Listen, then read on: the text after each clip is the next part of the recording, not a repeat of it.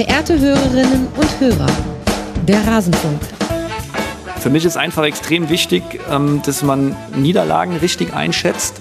Ähm, das habe ich getan und auch diesen Sieg heute richtig einzuschätzen. Das ist halt extrem wichtig für die weiteren Aufgaben. Ähm, es wurde ja ein Stück weit die Mentalität so ein bisschen angezweifelt von den Jungs und also ich lege für jeden von den Jungs die Hand ins Feuer. Sie haben eine überragende Mentalität. Wir haben in 23 Spielen davor, in 21 Spielen immer von der Mentalität am, sind wir am Limit gewesen. In den letzten zwei Spielen war es schlecht, keine Frage. Aber heute war es wieder unglaublich und ähm, da lasse ich auf keinen Fall was auf die, auf die Jungs kommen. Alles zum letzten Bundesligaspieltag. Ja, ich habe Intro-Recycling betrieben. Die kundigen Hörerinnen und Hörer werden es gemerkt haben, dieses Intro, das lief doch schon mal. Ja, genau, das lief an dem Spieltag, an dem die Eintracht den FC Bayern mit 5 zu 1 weggemacht hat. Aber ich habe mich dagegen entschieden, meinen Gast zu frustrieren und eine jüngere Pressekonferenzaussage zu nehmen von Dino Topmöller. Basti Red ist mal wieder hier von 93 von Fußball 2000. Servus Basti, schön, dass du da bist. Gute und Grüße ins Rasenfunk-Universum oder wie nennst du deine Leute? die, die, haben keine, äh, wir, wir sind alle Langweiler, die sind Hörerinnen und Hörer. Ich weiß jetzt nicht, ob sie sich, die Rafus sind das, weiß ich nicht, müssen sie sich selber geben. Was macht das mit dir, wenn du Dino Topmüller in Pressekonferenzen hörst? Ich habe das Gefühl, die Kommunikation von Eintracht-Trainern ist ein bisschen wichtiger als bei anderen Vereinen und er hat ja schon eine sehr klare Kommunikation und findet, also das, was er da gesagt hat, war ja, würde ich sagen, eins mit Sternchen, ist aber auch ein bisschen leichter, wenn man gerade 5-1 gewonnen hat.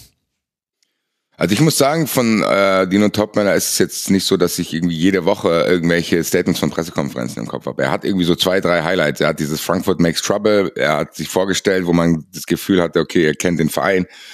Er hat die Story mit seinem Vater erzählt, dass er im Stadion war. Er hat eine Geschichte mit Eintracht und natürlich diese Pressekonferenz. Also ich finde schon, dass der das gut akzentuiert. So, der, es ist nicht so, dass der jede Woche irgendwas rausbrettert, wo du dann irgendwann nicht mehr zuhörst, sondern mhm. man weiß, wenn er was Wichtiges zu sagen hat, wird das von der Pressekonferenz irgendwie schon verbreitet. Und ich finde ehrlich gesagt, dass er eine angenehme Kommunikation hat.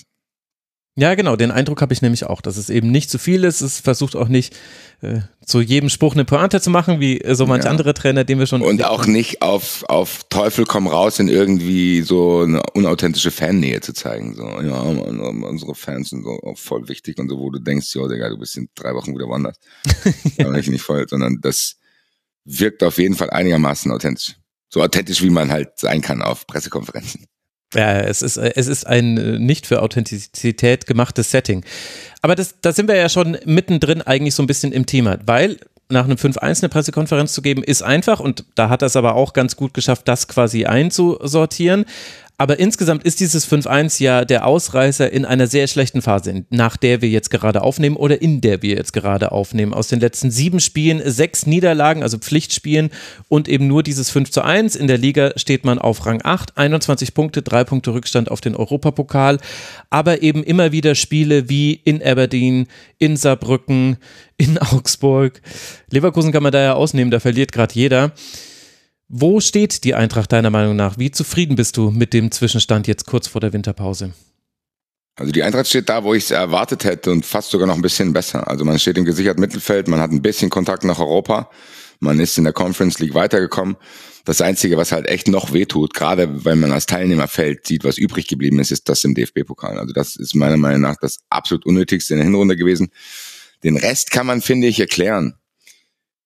Und wenn ich sagen würde, ich bin frustriert, dann bin ich das nicht wegen jetzt, sondern das hat früher angefangen. So, weil ich trotzdem finde, dass man durchs Auftaktprogramm mehr Chancen gehabt hätte.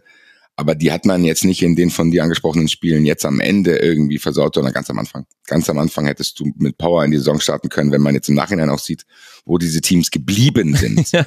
gegen die wir gespielt haben. Und das war ja, ich meine, man kann es ja immer leicht sagen, erster Spieltag, oh, warum haben wir nur 1-1 gegen Köln gespielt? Und im Nachhinein wird Köln irgendwann siebter, dann relativiert sich dieses 1-1 im Nachhinein. Mhm. Aber diese Spiele, über die man sich am Anfang aufgeregt hat, kein einziges hat sich relativiert. Mainz ist kacke geblieben, Köln ist kacke geblieben. Also ich traue ehrlich gesagt eher diesen Punkten hinterher, weil die auch einen anderen Vibe bekommen hätten, äh, dafür, dass du jetzt halt dann, wenn du nicht gegen Bayern gewonnen hättest, ja ehrlich, keine Dis äh, Trainerdiskussion hast. Weißt du, weißt, was ich meine? Du hast irgendwie mit dem Bayern-Spiel echt Glück gehabt, dass ja. du nicht eben 18 Punkte hast und dann irgendwie auf Augenhöhe mit Heidenheim bist, und dann in der Conference League in die Zwischenrunde noch musst und zweimal gegen Park verloren hast. Also im Fußball geht's ja so schnell, dass du plötzlich alles positiv oder alles negativ siehst. Und die Eintracht ist momentan da echt auf so einem Mittelweg drin. Und ich habe erwartet, was passiert. Ich mich frustriert aber, dass es passiert. Ja, das ist das, worüber ich gerne mit dir sprechen wollen würde, weil äh, ich meine, es ist ja nicht so schwer zu verfolgen, wie du über die Eintracht äh, denkst und du hast das im Grunde schon vor dem Sommer gesagt und den ganzen Sommer über, dass eben die Stürmerfrage eine ganz essentielle ist und ich glaube, man kann halt quasi alles, was man über die Eintracht jetzt sagen will, nicht lösen von dem Umbruch, der da passiert ist. Auch weil der Umbruch ja noch größer ist als jetzt nur Kolo Myani, der weggewechselt ist, unter den bekannten Umständen, sondern insgesamt, also Rob Chang hat das im Forum bei uns nochmal in einem sehr ausführlichen Beitrag alles äh, da, dargeschrieben. Von äh, dem Europa League Siegerteam sind im Grunde nur noch drei bis vier Spieler, je nachdem, wie man Sebastian Rode mitzählt, im Team. Also der Umbruch ist wirklich ganz enorm und das ist ja noch nicht so lange her, dass man äh, den Europapokal gewonnen hat. Warum warum hat man sich irgendwie so sehenden Auges in dieses Problem begeben? Also vor allem jetzt in der Stürmerfrage.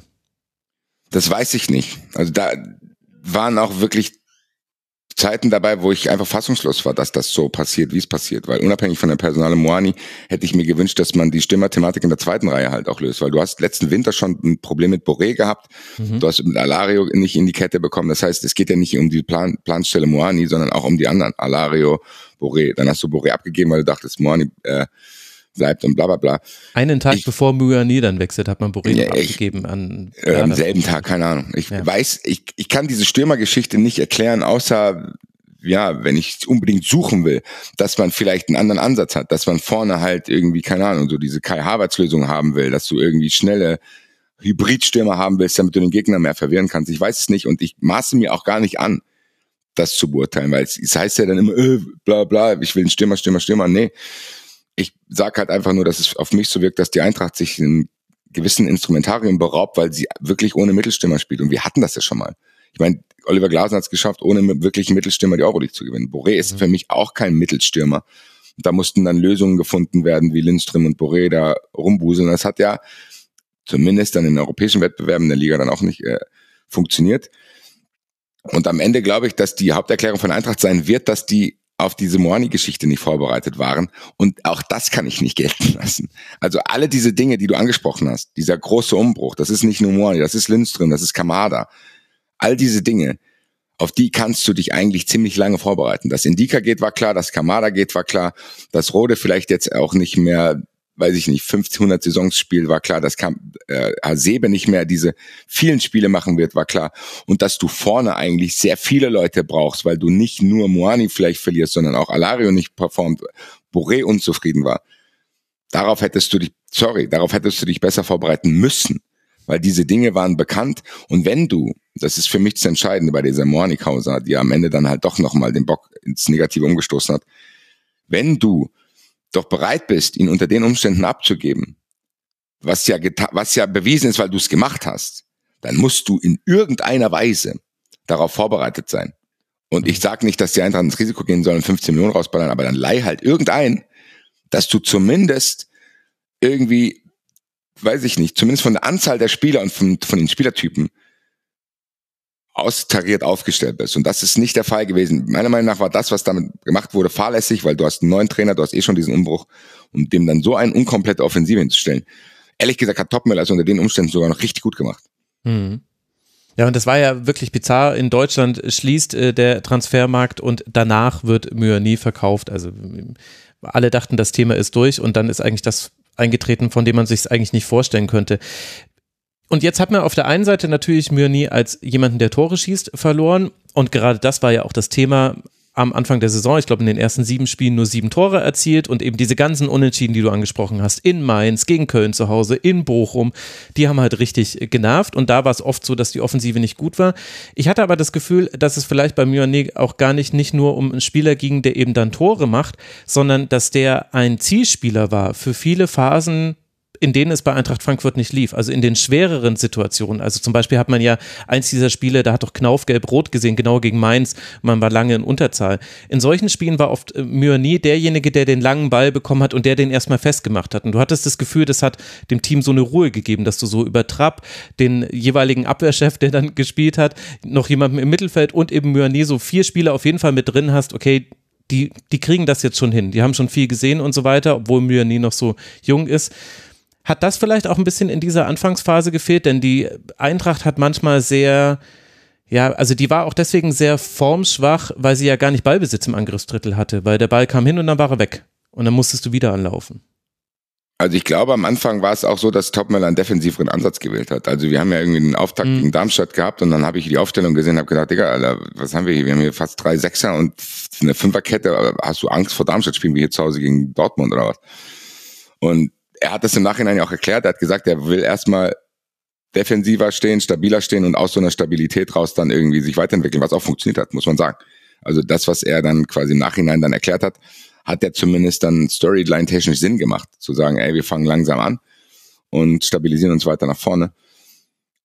Ich habe es trotzdem nicht genau verstanden, weil halt auch unglaublich viel durcheinander gewechselt wurde. So, ich, für mich sind in dieser Geschichte zwei Sachen wichtig. Wenn ich eine junge Mannschaft habe, die sich einspielt und ich weiß, ey, dem muss ich jetzt irgendwie noch was verzeihen, der Typ ist 19 Jahre wie Larsson, wenn der jetzt nicht sofort funktioniert hätte oder Pacho, dann würde ich sagen, ey, diese Spielzeit und diese Frustration, die diese vielleicht noch nicht so gute Spielzeit mit sich trägt, die gehe ich mit und die kann ich aushalten. Aber ich hatte jetzt in dieser kompletten Hinrunde auch das Gefühl, nicht nur am Anfang, dass du auch viel Spielzeit verschenkt hast, weil du nicht wusstest, was du machen sollst. Also du hast viele positionsfremde Spiele eingesetzt, du hast mit Hauge, sorry, dass ich jetzt hier einen rauspicken muss, aber er ist ein bisschen exemplarisch dafür, mhm. jemandem sehr viel Spielzeit gegeben, auch offensiv, wo du dachtest, yo, das ist mit Sicherheit nicht, weil du ihn entwickeln willst oder weil er sich an das System gewöhnen soll, sondern weil du momentan keine andere Möglichkeit hast. Du hast dann in, für mich war der Peak, was das betrifft, Saarbrücken. Dass du irgendwann, du liegst zurück in Saarbrücken und dann spielen Nacho und Footcall. Das waren vor anderthalb Jahren noch zwei Landesliga-Stürmer. Spielst du im Sturm, ohne dass du in der Offensive großartige verletzt hast. Und das zeigt mir dann halt, okay, du hast an gewissen Stellen halt die Möglichkeiten nicht, um dieses nochmal komplexe Spielsystem und diese Umstellung von dem Spielsystem bei Eintracht Frankfurt in so einem großen Umbruch zu moderieren. Wenn du dann noch diesen zusätzlichen Problemfaktor dazu machst, erschwerst du dir halt selber die Arbeit. Und das ist passiert. Das kann man auch nicht mehr wegdiskutieren. Und nochmal, unter diesen Umständen hat Topmöller das sehr, sehr gut gemacht, weil, und das gehört auch zur Wahrheit der ersten Spiele, das war schon stabil. Also die Eintracht hat plötzlich mhm. einen Ballbesitz gehabt und die Eintracht hat eine Sicherheit im Ballbesitz gehabt. Sie war halt harmlos. Aber trotzdem hat die Eintracht auch nicht nur wenige Tore, Tore geschossen, aber auch wenige kassiert.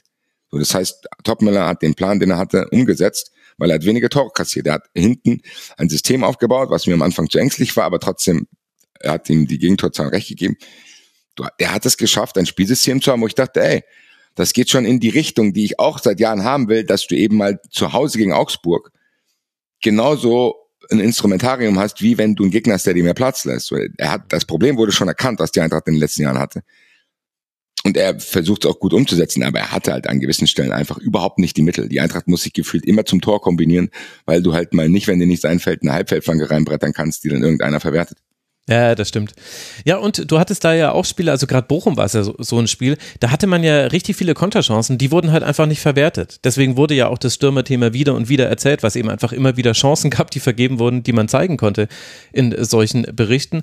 Aber das kann ja für den Start eigentlich ganz gut funktionieren, dass du eben auf Umschaltfußball setzt. Äh, in welcher Liga funktioniert das besser als in der Bundesliga? Aber das war ja nur quasi der Anfang der Verwandlung der Eintracht. Wie gefällt dir denn die aktuelle Spielidee und was hat äh, Dino Topmöller dann quasi peu à peu weiter verändert? Also ich glaube, das Wichtigste, was Topmöller gemacht hat, er hat erkannt, dass äh, er nicht wirklich viele Stürmer am Kader hat und hat halt den, der am besten in Form war und der am besten performt hat, mit Omar Mamouche einfach dann umgeschult. Also du hast bei Mamouche schon gesehen, dass er am Anfang der Saison noch so ein bisschen dieses Mamouche-Ding drin hatte, dass er eigentlich eher so ein, ja, so ein Beilagenstürmer ist, der um einen Stürmer irgendwie herumspielt oder der so ein bisschen zurückgezogen spielt und eigentlich machen will, was er äh, machen kann, was er will. Und halt auch im, im Abschluss ein bisschen zu umständlich war.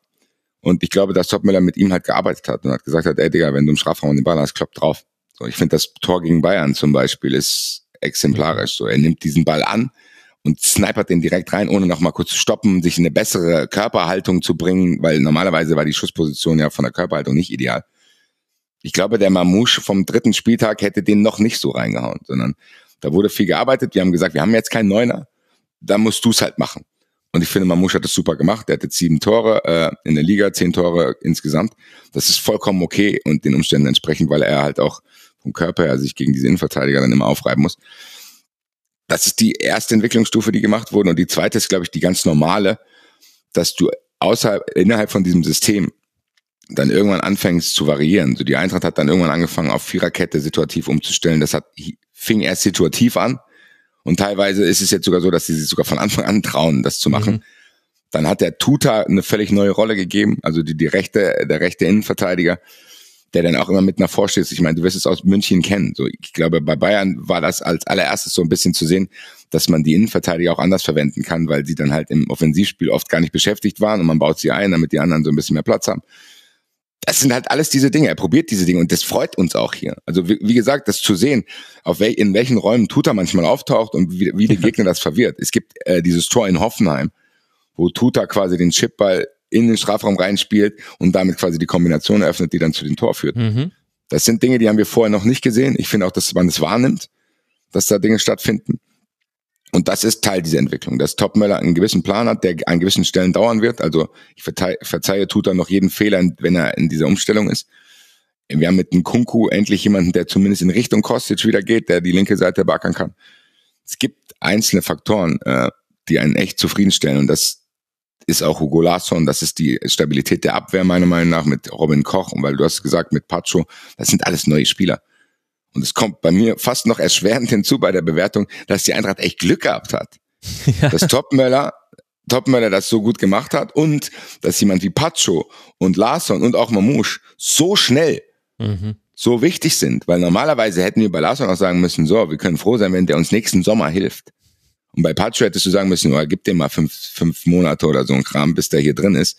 Der ist auch neu und die Liga ist für ihn neu. Also diese ganzen Dinge, das sind ja keine Ausreden, sondern das weiß man ja von anderen Transfers, dass eigentlich da ein bisschen Zeit vergeht, bis die sich völlig hier integriert haben und dann dir helfen können. Bei denen war das überhaupt nicht so. Die haben auch ihren Teil dazu beigetragen, dass die Eintracht dann am Ende doch besser dasteht, als ich zum Beispiel dachte. Mhm. Ja, du hast es schon angesprochen, man weiß auch immer noch so gar nicht genau, was Dino Topmeller eigentlich am liebsten wäre. Also Fünferkette, Viererkette, oft ist es ja auch eine Fünferkette, die zur Viererkette dann wird. Das war ja so die erste Transformation. Irgendwann war es dann eine Viererkette, aber es hatte auch mit Verletzungen zu tun. Und vielleicht will er da auch gar nichts Besonderes. Also vielleicht macht er das einfach auch vom Gegner abhängig. Das ist ja schon mal gut, diese Flexibilität zu haben, weil gerade dieses Fünferketten, Viererketten-Thema, wie oft das diskutiert wurde, unter Olli Glasner zum Beispiel, wo es ja hieß, ach, er will eigentlich so gerne Viererkette und er kann aber nicht, weil die Spieler sind nicht da. Ich würde aber gerne über eine andere Stelle des Feldes mit dir noch sprechen. Und zwar ist es das defensive Mittelfeld, die Sechserposition. Weil wir da, also im Spiel gegen Bayern spielen da Larsson und Götze. Und ich sehe die Aufstellung und denke mir so, boah, da bin ich ja mal gespannt, wie die gegen den Ball spielen. Und auf einmal ist Götze das Pressing-Monster und hat irgendwie acht hohe Ballgewinne und dadurch fallen auch irgendwie einige der Tore. Und wir haben ja aber auch schon ganz andere Konstellationen da gesehen. Und da spielt ja vielleicht der unauffälligste, aber vielleicht wichtigste Neuzugang neben Robin Koch, nämlich Elias Skiri. Beziehungsweise er spielt ja eben nicht immer. Das ist ja Teil auch dieser Hinrunde gewesen. Wie gefällt dir denn die personelle Besetzung im Mittelfeld und auch das, was Dino Topmeller damit gemacht hat? Also für mich ist das der Mannschaftsteil, der am besten besetzt ist, ehrlich gesagt. So, also du hast ja dann theoretisch gesehen, wenn er in Form ist und äh, eine feste Position hätte, Ebimbe noch dazu. Aber du hast es angesprochen, so Mario Götze, das ist direkt auch aufgefallen, als er hergekommen ist dass ihm vielleicht sogar ein bisschen so diese spektakulären Götze-Situationen fehlen, aber er eigentlich gegen den Ball fast, also der ist immer am meisten gelaufen. Du hast das Gefühl mhm. gehabt, ey, der, der ist echt giftig. Und man hat ehrlich gesagt darauf gewartet, dass er endlich mal in dieser Position spielt, weil er hat meistens hinter den Spitzen so einem halb zehn Außenraum gespielt und durfte angeblich machen, was er will. War dann aber in seinem Alter nicht mehr so ideal für irgendwie, keine Ahnung, dass du ihn auf der Außenbahn mal losschickst und der irgendwie dann Leute ausschnicken soll. Also ich habe mich gefreut, dass er im Zentrum gespielt hat. Ich fand gut, wie er im Zentrum gespielt hat. Aber du hast mit Skiri denjenigen angesprochen, den ich für den wichtigsten halte, weil man auch gemerkt hat, als er nicht mehr da war. Mhm. Und das auch von Anfang an. So, es gab viel Kritik an ihm, weil ich glaube, seine Spielweise ist halt auch so ein bisschen prädestiniert für so, Leute regen sich auf, weil der Mann Febers spielt, sehen aber überhaupt nicht, dass der halt auch, wenn er den Ball nicht hat, diese ganze Geschichte organisiert. Also wenn Ketten zusammenbleiben müssen, ist er derjenige, der dafür sorgt. Wenn er merkt, der eine steht zu weit da. Also er ist quasi für mich einfach der neue Organisator und das auch als Neuzugang. Also Skiri wirkte auf mich in der ersten Saisonhälfte wie ein Spieler, der eigentlich schon anderthalb Jahre da ist und den Neuen jetzt zeigen muss, was hier passiert. Also ich glaube, dass er deswegen auch für Topmöller ein sehr wichtiger Spieler ist. Das war schon bevor der kam, beziehungsweise nach, an dem Tag der Verpflichtung war das ein absoluter Baba-Transfer für die Eintracht, weil der war ablösefrei. Da hätten auch andere, ganz ehrlich, du hast Bayern angesprochen, ich hätte, auch wenn ich FC Bayern gewesen wäre, ja. zumindest angefragt, ob er Bock hat, hier so ein bisschen Backup-mäßig mitzumachen, weil auch glaube, dass er so ein Tuchel-System irgendwie organisieren könnte. Aber gut, an mir soll's, äh, ich bin zufrieden, dass das nicht passiert ist.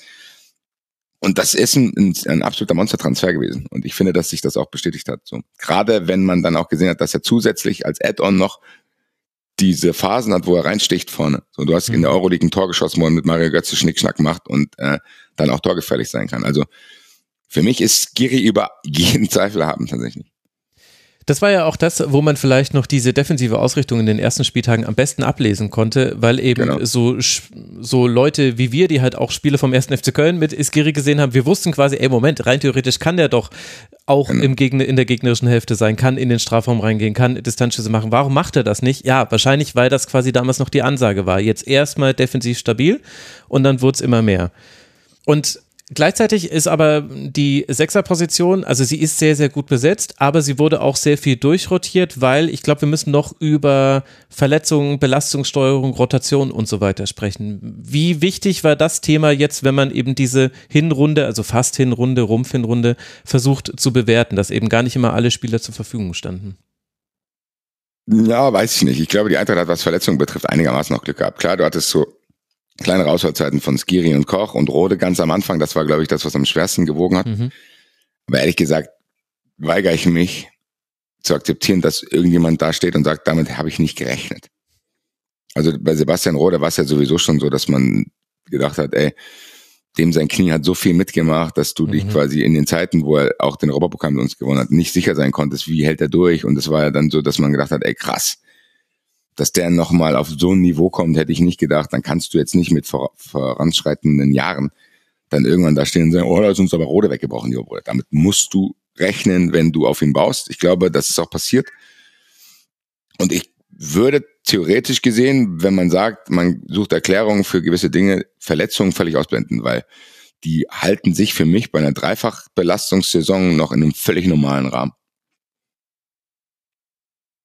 Aber hast du nicht das Gefühl, dass manche Spieler sehr, sehr viel spielen müssen aktuell? Also das hat äh, Rob Chang hat das unter anderem mal hochgerechnet. Also Pacho zum Beispiel hat schon fast 2000 Minuten gespielt. Skiri, Trapp, äh, die sind alle bei 1800 Minuten. Und man weiß eben so, also irgendwas zwischen 3 und 4000 Minuten, da landen die Spieler, die quasi alles durchspielen. Und das siehst du aber den meisten dieser Spieler auch an. Es gibt natürlich die Ausnahmen in der Regel, aber ich finde schon, dass es quasi so einen Kern an Spielern gibt, der musste schon wahnsinnig viele Spiele machen und genau. gerade so schlechtere Spiele, wie eben in Saarbrücken, wie in Augsburg, wo eben der Platz nicht so geil ist.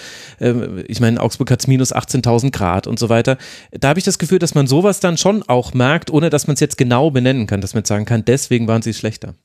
Nee, auf jeden Fall. Aber das liegt für mich nicht an den Spielern, sondern es liegt für mich auch nicht an Verletzungen, sondern es liegt halt daran, dass du an gewissen Stellen einfach unglaubliche Qualitätsabfälle hast. Das heißt, ja, du, wenn du weißt, ich lass, ich lass äh, Robin Koch spielen oder Smolcic, dann hast du einfach, das ist, mhm. die, die Diskrepanz ist zu hoch. Und wenn Skiri ausfällt und du an anderer Stelle umbasteln musst, und dann auf den Außenbahnen, dann, da, da ist einfach der zweite Anzug nicht gut genug. Das muss man einfach ganz klar so sagen. Das sieht man halt an den Einwechslungen. Wenn du sagst, okay, wir sind jetzt hier in einem Spiel, wo keine Ahnung, in Gang kam gar nicht in Kader ist, weil er nicht fit ist, und Oma Mamouche schreibt sich irgendwie vorne auf, was mache ich jetzt? Ja, jetzt muss ich Hauge einwechseln. Hm. Damit drehst du das Spiel nicht. Und es tut mir leid, dass ich ihn jetzt schon wieder genannt habe. Ich kann auch andere Leute nennen, dass du, wenn du Nacho Ferry einwechseln musst oder so ein Kram, oder hier äh, Elias Baum, mhm das sind mit Sicherheit keine Spieler, die vorgesehen waren, zu sagen, okay, wir spielen Europapokal, wir spielen DFB-Pokal und Bundesliga. Das werden unsere ersten Rotationsspieler. Das glaube ich nicht.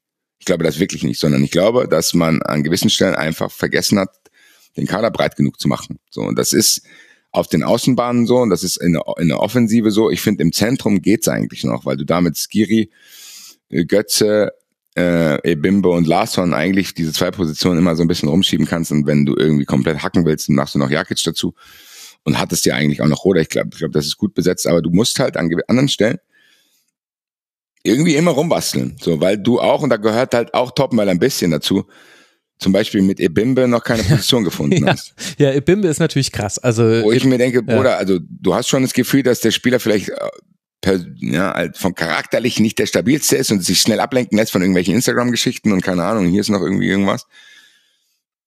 Und dann verwirrst du ihn aber auch gleichzeitig auf dem Feld, weil du ihn ständig woanders einsetzt und dann auch jede Woche seine Leistung irgendwie sehr explizit bewertest. Also ich habe es am Anfang mit bisschen Irritation zur Kenntnis genommen, dass ich praktisch jede Woche erfahren habe, was äh, Topmöller über Bimbe denkt. Ich denke mir so, jo, das, erzähl ihm das, ich muss es nicht wissen. Ich will auch nicht, dass alle das wissen. Und Ebembe ist für mich noch so ein kleines Fragezeichen, weil er hat unglaubliche Spiele gemacht, mhm. aber er hat auch schon unglaublich schlechte Spiele gemacht und er hat auf den verschiedensten Positionen gespielt. Also diese Verwunderung darüber hat bei mir schon am Darmstadt-Spiel angefangen. Das allererste Spiel.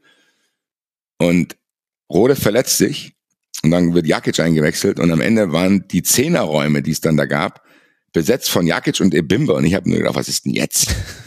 gesagt, habe ich irgendwas verpasst? Dann war Jakic derjenige, der den Ball hinterm 16er hatte und irgendwie dann quasi der Verteiler in den Strafraum war. Ich dachte mir so, oh, gut, muss ich mir erstmal anschauen, was da passiert. Und ich finde, dass du an dieser Position auch ablesen kannst, da wurde unglaublich viel probiert. Du hast dann nach Aronson probiert und so mhm. weiter. Aber ganz ehrlich, man muss festhalten, jetzt mit genug Stichproben, dass die Qualität in einer, an gewissen Stellen in der Breite nicht ausreicht. Und das sind die Außenbahnen und das sind die offensiven Mittelfeldspieler und das ist der Sturm. Und ein Innenverteidiger fehlt auch noch. Also es ist offensichtlich, dass die Eintracht vier Spieler braucht. Tut mir leid. Und das, ey, nochmal, es tut mir leid, und das sagt auch viel aus. Du hast eine neuralgische Personalie, wo du sagen kannst, dafür kann ich nichts. Dass Moani mir kurzer Schluss noch weggekauft wird, muss ich aus wirtschaftlichen Gründen machen. Das verstehe ich auch. Ich hätte den auch verkauft. Ich hätte den schon viel früher verkauft und vielleicht auf 20 Minuten verzichtet, damit ich noch Handlung handeln kann. Aber ist egal. Ich kann das auch nicht beurteilen. Maß ich mir auch nicht an. Aber dass du im Winter vier Spieler holen musst, weil du einen verloren hast, dann reden wir trotzdem noch über drei, die du vergessen hast. Mhm. Und dabei bleibe ich. Und ich glaube auch, dass die Eintracht 2 ist. Die Eintracht ist diesen Gamble eingegangen. Man muss auch sagen, dieser Gamble ist auch einigermaßen aufgegangen. Man hat zwischendrin gedacht, der geht sogar noch besser auf. Mhm. Aber jetzt hat sich wieder ein bisschen relativiert auf dem River. Aber der ist auch nicht komplett in die Hose gegangen, wie ich es zum Beispiel erwartet hätte. Das muss ich halt auch zugeben. Ja, und ich bin mir da auch nicht so ganz sicher. Ich meine, äh, da stecken wir jetzt wirklich nicht tief genug drin. Aber es war ja auch schwer vorherzusehen, wie sich das Spiel der Eintracht verändern würde. Also eben von der Art und Weise, wie man spielt. Weil es ist ja eigentlich grotesk, dass wir jetzt darüber sprechen, dass im offensiven Mittelfeld Alternativen fehlen. Das war immer die Position, wo du dir gedacht hast, äh, wie viele Achter spielen denn heute? Ach, heute sind es mal drei in Augsburg und das funktioniert auf einmal, weil eben Kamada, Götze und so weiter alle ja. vorne drin spielen. Es hätte schon auch funktionieren können mit ein bisschen einem anderen Ansatz. Ja, aber da, alleine den Satz, den du gerade gesagt hast, man kann ja auch nicht wissen, wie die Eintracht dann spielen wird. Das gilt für uns beide. Ja. Aber die sollten sich im Sommer schon unterhalten. Ja, ja, natürlich. Aber und sagen, also, ja, was haben wir ja, denn vor? Ja, ja okay, ich hätte es anders er ja nicht vor und sagen, ja, wenn wir in Saarbrücken spielen und offensiv ist keiner verletzt, dann will ich Ferry und Futka einwechseln, weil ich will auf junge Spieler setzen. Es tut mir leid. Ja, ja, okay. Nochmal, ja. auch hier dazu gesagt, das kann man machen. Aber dann musst du deine Ansprüche korrigieren. Und dann musst du auch die Kommunikation anders wählen. Wenn, wenn die sagen, ey, wir haben hier zwei Jungs, mit Nacho Ferry haben wir einen Stürmer, den wollen wir auf Gedeih und Verderb durchbringen, weil wir glauben, dass der eine Bundesliga-Karriere machen kann. Digga, ich bin der Letzte, der keine Geduld hat. Ich bin der Letzte, der zum Beispiel, beispielhaft jetzt an Nkunku auf der linken Seite, unglaublich hohe Erwartungen hätte. Der kann von mir aus pro Spiel drei, vier Fehler machen. Ich will trotzdem, dass er nächstes Spiel spielt, weil ich weiß, okay, da ist Spielzeit investiert worden, dass der vielleicht irgendwann geil ist. Wenn mir das gesagt wird, okay, ich zweifle jetzt bei dem einen oder anderen Spieler halt einfach an. Ich zweifle es wirklich an, dass das der Plan ist. Und am Endeffekt hast du eine Hinrunde Spielzeit verschenkt und du hast ein Baba-Startprogramm verschenkt. Und dabei bleibe ich. Hm. Du hättest genauso in einen Stuttgart-Vibe kommen können, wenn du am Anfang da gewesen wärst und deine Mannschaft schon komplett gewesen wäre und du nicht dieses, ja, es ist ja erst der dritte Spieltag. Jo, Digga, die Punkte am dritten Spieltag zählen genauso viel wie die am 16. So, das ist ja oft so, wir müssen erst mal da reinkommen, gell, wir haben einen Umbruch. Jo, interessiert die Tabelle am Ende nicht. Also meiner Meinung nach hat die Eintracht da was verschenkt, aber nochmal, das hat jetzt nicht so die Drastik, die es vielleicht jetzt hier irgendwie transportiert, weil ich die ganze Zeit so explizit darüber rede. Das ist schon okay gelaufen. Klar, ihr seid nicht Union. Das ist schon okay gelaufen ja. und der Umbruch war groß und das ist schon an anderen Stellen auch überragend gelaufen. Also wenn ich jetzt hier kritisiere, dass die Eintracht vorne keinen geholt hat, dann muss ich sie genauso feiern, dass sie Pacho gefunden hat, dass sie Koch gefunden hat, dass sie Larsson gefunden hat. Mhm und Skiri äh, verpflichten konnte, weil es absolute Bretterspieler sind, die sofort sehr, sehr wichtig geworden sind in kürzester Zeit und auch die Spielstruktur viel, viel weiter ist, als ich es mir hätte vorstellen können, wenn du den Ballbesitzfußball hier implizieren willst, wenn du mhm. Viererkette, Fünferkette äh, rumswitchen willst, manchmal sogar nur mit Viererkette spielen. Ich glaube, Topmeller ist der Trainer aus den letzten Jahren, fast Jahrzehnten, der es geschafft hat, am längsten Viererkette hier zu spielen, ohne ja nach drei Spielen zu sagen, oh Gott, oh Gott, Hasebe kommt wieder zurück. ja, ja, das stimmt wirklich. Also da sind gute Dinge passiert. Ja, genau. Und äh, das, was ich meinte, habe ich, glaube ich, äh, falsch formuliert. Also natürlich wissen sie bei der Kaderplanung, wie Topmüller spielen lassen will. Aber mein Eindruck ist, den ich von draußen auch von der Eintracht habe, dass Topmolle selber ein bisschen seine Idee angepasst hat und dass er selber gesehen hat, manche Dinge funktionieren nicht. Also dieses defensiv stabile, das hat funktioniert, aber dann hat er gesehen, wir haben nicht die Abschlussstürmer für die Kontertore, das funktioniert nicht. Plus, es war dann relativ früh zu sehen, es gab dann auch Gegner, die gesagt haben, naja, dann kommt halt ihr jetzt erstmal, jetzt wollen wir mal sehen, was ihr im Ballbesitz könnt. Und da war es am Anfang der Saison schon ganz schön zappenduster, muss man sagen. Und dann hat er angepasst und dann hat er umgestellt und wir kommen quasi raus. Also das ist ja eigentlich irre, wenn du die ersten Spieltage vergleichst jetzt mit dem letzten Spieltag äh, dieser Aufnahme, also in Leverkusen, wo du dich in Leverkusen noch vom eigenen Abstoß kurz versuchst durchzuspielen und irgendwie im eigenen Strafraum noch irgendwelche Hackentricks und so weiter. Ging natürlich auch in die Hose, war auch mit Ansage, aber das ist ja krasser, kannst du dich ja eigentlich nicht verändern von einem 5-3-2 mit gefühlt acht Sechsern hin zu, ja, wir versuchen uns jetzt auch hier bei der spielstärksten Mannschaft der Liga einfach von hinten durchzukombinieren, weil wir wissen, nur dann haben wir eigentlich den Raum, in dem wir reinspielen können. Wenn die, wenn die nämlich tief stehen, dann haben wir eh keinen Zugriff. Und das ist nämlich mein Gefühl, dass Topmöller auch entdeckt hat, ah, es funktioniert noch besser, wenn ich hier andere Dinge mache, als ich es ursprünglich geplant habe und dass vielleicht auch daher so eine gewisse ja, Unschärfe in der Kadergestaltung kommt. Ja, aber das ist ja ein Huhn-Ei-Ding jetzt, weil die, diese, diese Veränderungen kommen ja durch diese Unschärfe in der Kaderplanung dann. Also er muss das ja machen, weil die Kaderplanung falsch ist oder beziehungsweise ja. weil sie nicht komplett fertig ist. Sonst hätte er es ja gar nicht machen müssen, weil es gab. Und ich glaube, das erklärt auch so ein bisschen die Verwunderung und auch die Frustration. Wir hatten ja schon mal dieses Jahr, wo wir nur Boré hatten, wo man es gemerkt hat, im Liga-Alltag reibt er sich dann gegen zwei Innenverteidiger in der Bundesliga auf, so gegen zwei Kanten und dann wird's dann irgendwie schon ein bisschen unspektakulär da vorne. Und dann kommt Topmöller und sagt, Frankfurt makes trouble. Er will eigentlich mit zwei Stürmern spielen. Da sind mir die Augen rausgefallen vor Freude. so. Und dann habe ich gedacht, geil, da kommt, wir spielen vielleicht nächstes Jahr mit zwei Stürmern. Und am Ende wache ich auf und wir spielen wieder ohne Stürmer. So, und äh, ich glaube, das erklärt so ein bisschen auch die Diskrepanz in der, ja, wie soll ich sagen, in der Adaption von diesem System, auch emotional zu denken, ah, was hat er vor? So, weil wenn ich den das erste Spiel dann sehe und er erzählt mir was von zwei Stürmern und Frankfurt makes trouble und spielt dann so. ja. Dann muss ich schon so gucken, dann wäre es einfacher gewesen. Er sagt mir, wir wollen jetzt erstmal chillen, so, und es wird dauern und wir müssen irgendwie gucken, dass wir Larson stabilisiert kriegen und so weiter und so weiter. Ich glaube, dann wäre es einfacher zu ertragen gewesen. Aber all das, was du gerade beschreibst, stimmt. Für mich ist aber eine andere Schlussfolgerung da dass das fahrlässig ist, weil ich finde, die Dinge, die Instrumentarien, die er wählt, sind hochkomplex. Du hast es gesagt, sich von hinten links nach vorne rechts durchzukombinieren, wie es exemplarisch beim Dortmund-Tor war, wo Buter mhm. dann äh, irgendwie dann den Ball bekommen hat. Das musst du echt einstudieren. Das musst du in einem laufenden Betrieb einstudieren mit einer Mannschaft, die jahrelang Fünferkette gespielt hat und wo jetzt auch noch viele, viele, viele neue Spieler dazugekommen sind. Das ist, da muss man schon Mut haben, das zu machen, weil das mhm. kann halt auch krachend schief gehen. Mhm. So. Ist es vielleicht an gewissen Stellen dann auch. Aber ich finde, die Eintracht muss sich jetzt im Winter, es tut mir leid, dass es dann der Winter ist, äh, die müssen sich klar machen, was soll passieren. Also was, was, was, was ist jetzt das Ding? Er hat jetzt quasi, er ist diesen Gamble mitgegangen. Er ist diesen Gamble mitgegangen, dass für den Verein es besser war, dass man Moani verkauft, aber es war ja nicht für ihn besser. So. Mhm. Der ist das mitgegangen und der hat nicht viel gemeckert. Aber ich finde schon, dass man in seiner Kommunikation jetzt merkt, so, ja, also wenn wir höhere Ziele haben, müssen wir welche holen. Und ich habe wirklich, na, Angst ist zu viel gesagt, aber ich bin sehr gespannt, weil dieselbe Situation hatten wir letzten Winter auch. Als die Eintracht Vierter Stimmt, war ja. und Oliver Glasner sagt, jo, wenn wir hier bleiben wollen, dann brauche ich theoretisch noch einen Innenverteidiger und noch einen Stürmer. Ja, stimmt. Und dann ist keiner gekommen. Und Oliver Glasner hat irgendwann dann die Nerven verloren. Also keine Ahnung, wo das dann angefangen hat.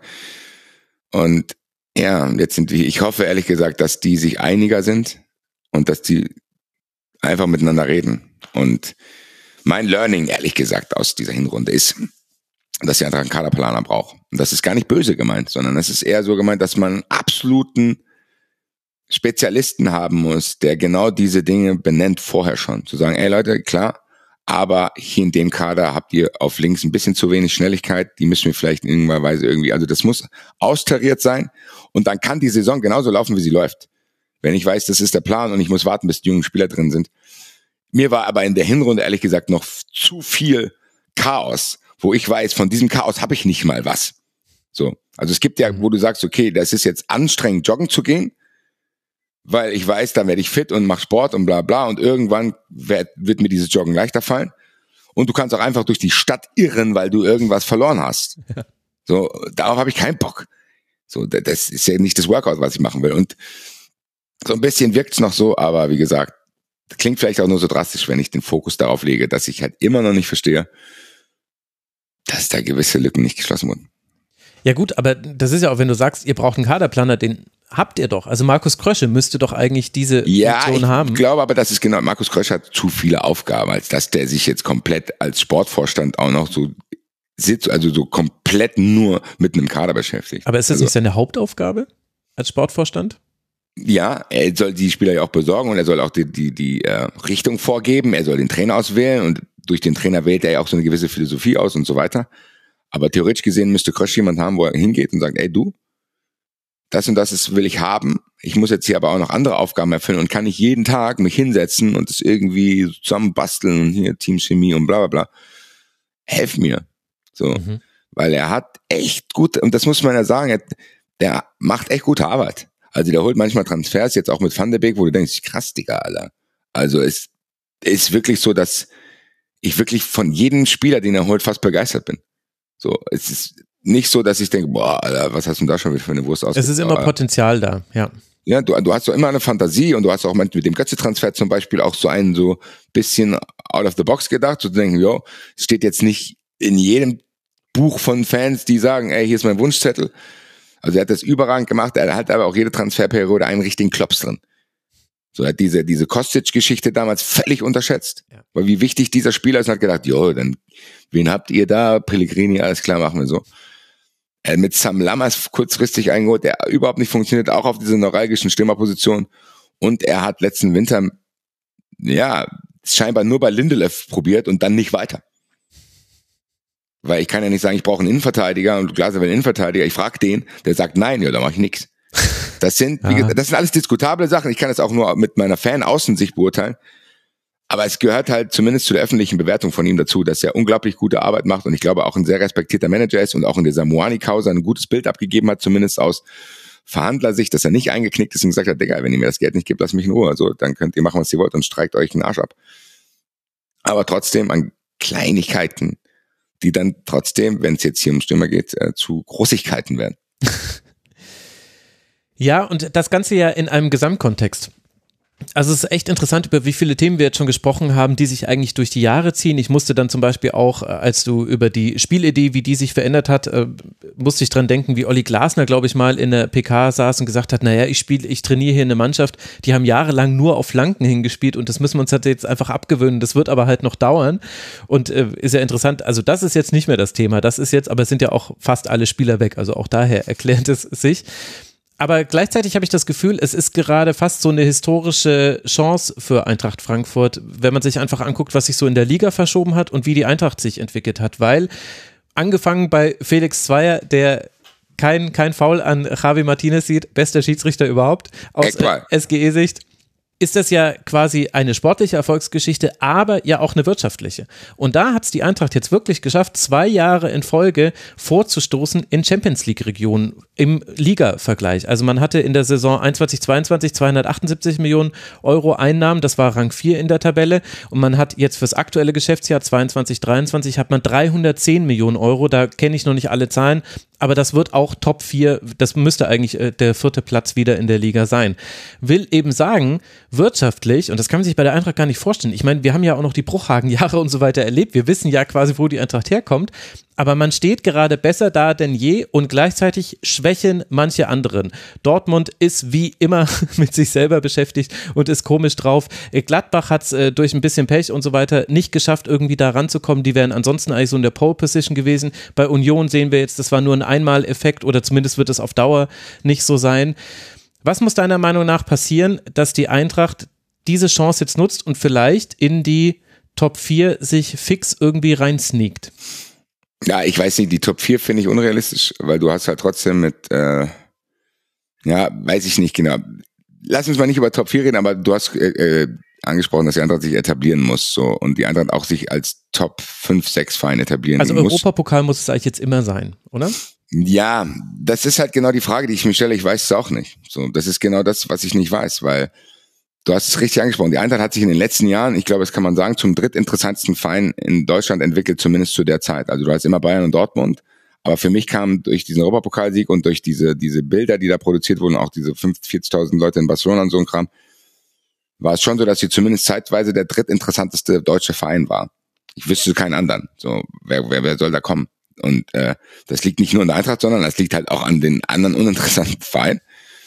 Und die Eintracht hat ein großes Potenzial. Du hast es gesagt, die Eintracht kriegt das auf die Straße. Die Eintracht kriegt das wirtschaftlich auf die Straße. Die Eintracht macht gute Dinge.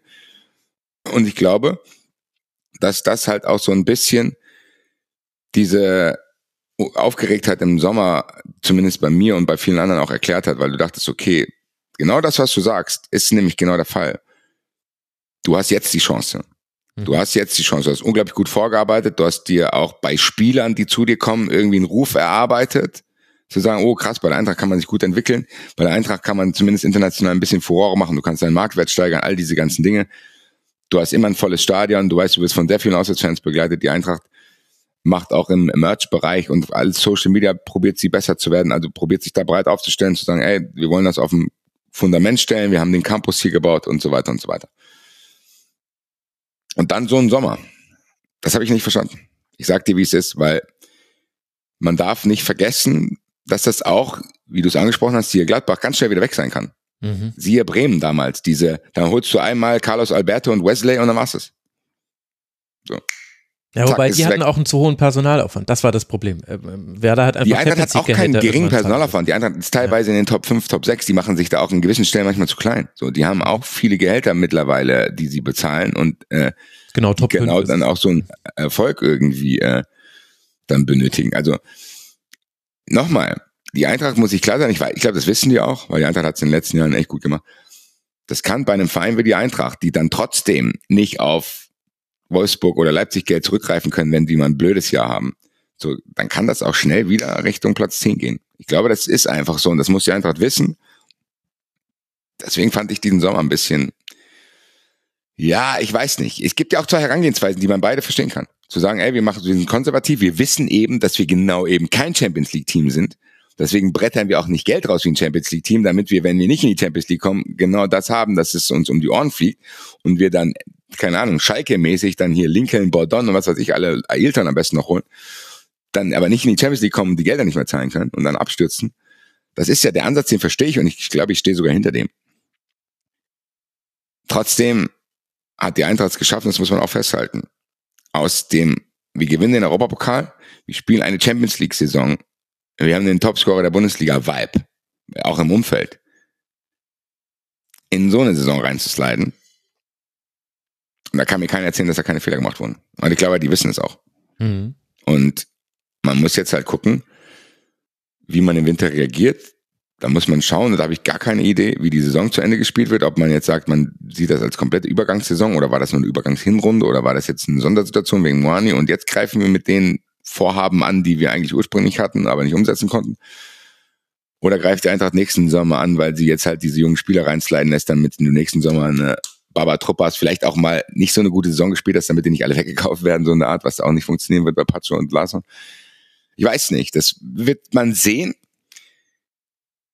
Ich bin gespannt, ehrlich gesagt, was da passiert, weil es auch nicht viel braucht, um den ganzen Laden wieder ins Positive anzuzünden.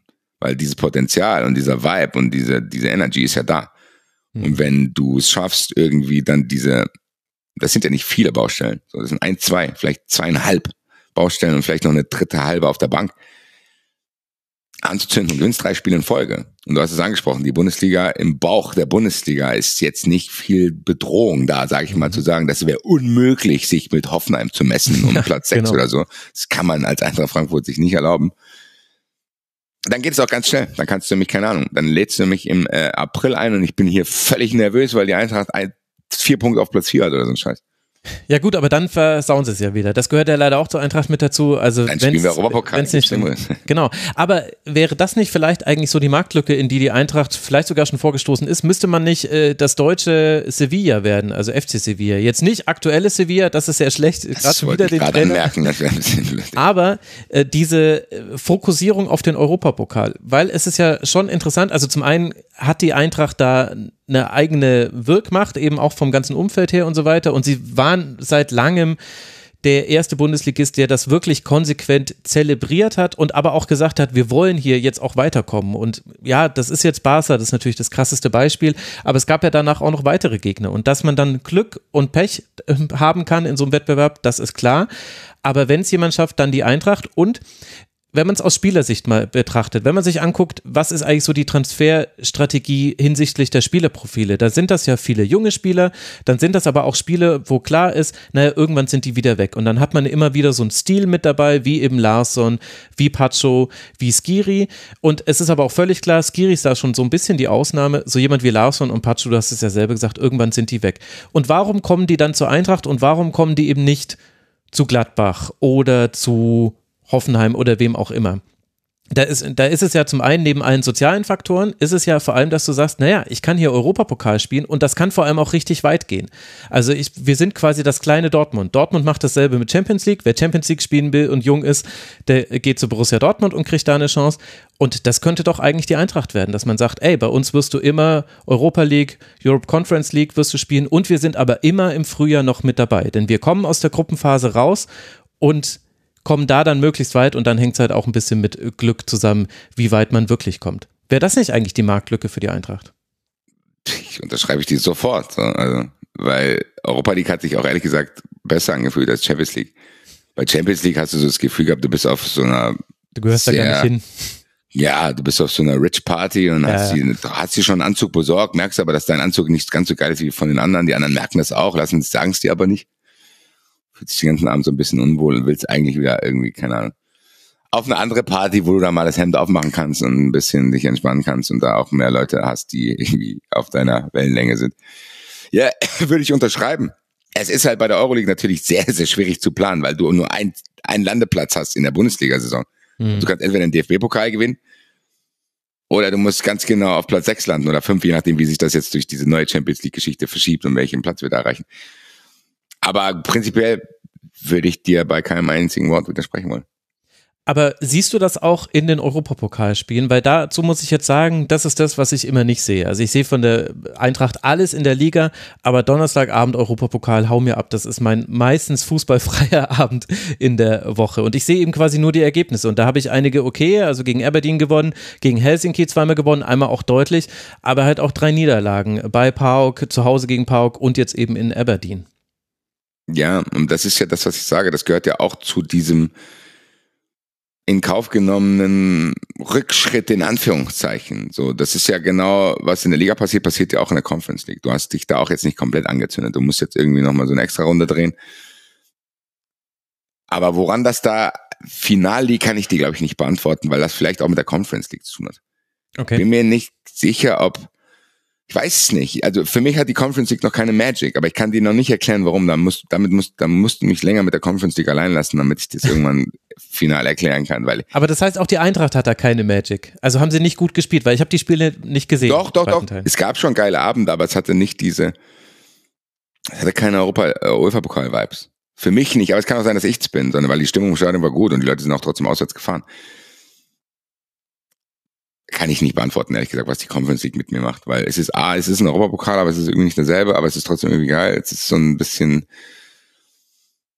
weiß ich nicht genau, vielleicht kann ich dir bessere Antworten geben, wenn es jetzt in die K.O.-Phase geht. So. Also wir haben ja jetzt Saint-Gilloise und äh, hoffen, dass wir dann auch weiterkommen können, was schwer genug wird. Und dann kann ich dir sagen, wie der Vibe war, ob das eine europäische Nacht war oder ob das halt trotzdem oder kleine Bruder vom Europapokal ist.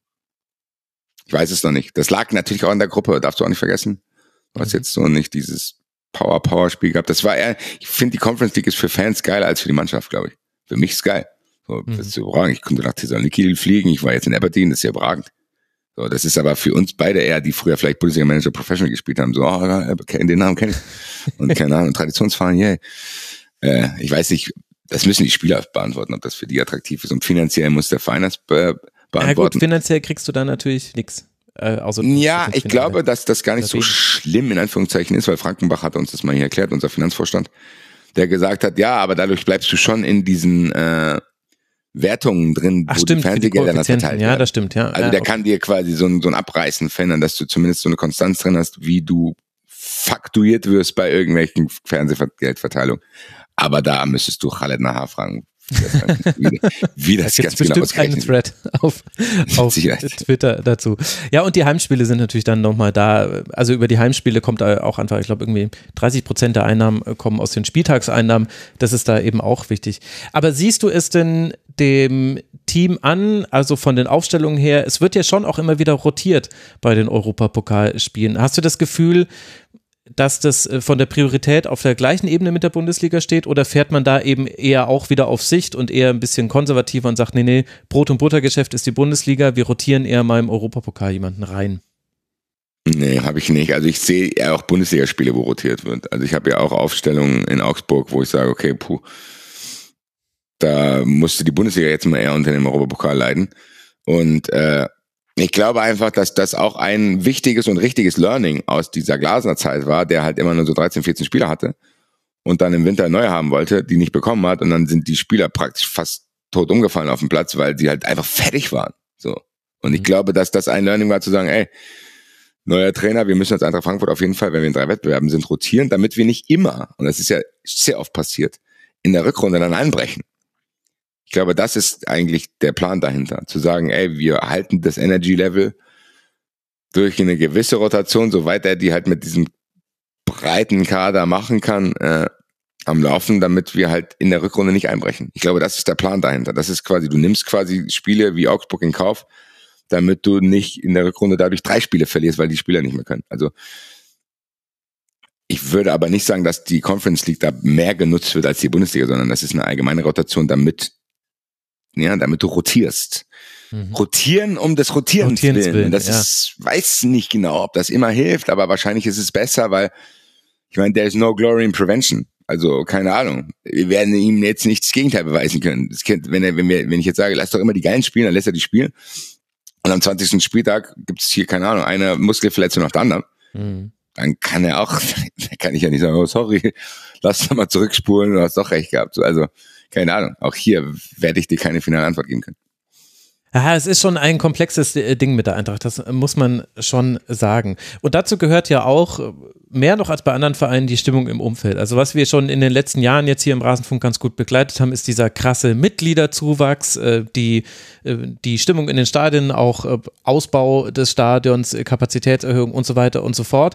Und gleichzeitig läuft aber ja auch mit immer wieder auch Fanausschluss und so weiter. Und ich habe das Gefühl, dass Eintracht Frankfurt da so fast so ein Schlüsselverein in Europa sein könnte, weil ähm, es passieren Dinge, die nicht äh, gut sind und die auch verurteilt werden müssen. Und dieses ähm, sich für einen Randalemeister abgefeiere, ich verstehe, warum man es macht, aber ein bisschen einfach macht man es da auch manchen Kritikern, so mancher Kicker-Kommentar der schreibt sich, glaube ich, ein bisschen leichter, wenn man aus Frankfurt kommt, wie der zuständige Redakteur. Aber man hat eben auch äh, immer wieder Präzedenzfälle, die anhand der Eintracht quasi in den Fußball Einzug halten. Also zum Beispiel, man darf nicht nach Napoli reisen. Äh, zum Beispiel, man bekommt eben sehr, sehr kurzfristig gesagt, ihr dürft jetzt auch nicht nach Aberdeen und so weiter und so fort. Wie siehst du denn diese ganze Situation, die ja sehr komplex ist, bei der es ganz schwierig ist, je nachdem, mit dem, mit wem man redet, muss man mit einem unterschiedlichen Gespräch anfangen. Also würden wir jetzt hier wahrscheinlich in der Kicker-Redaktion sitzen, müssten wir nochmal erklären, was sind Ultras, was sind Hooligans und so weiter.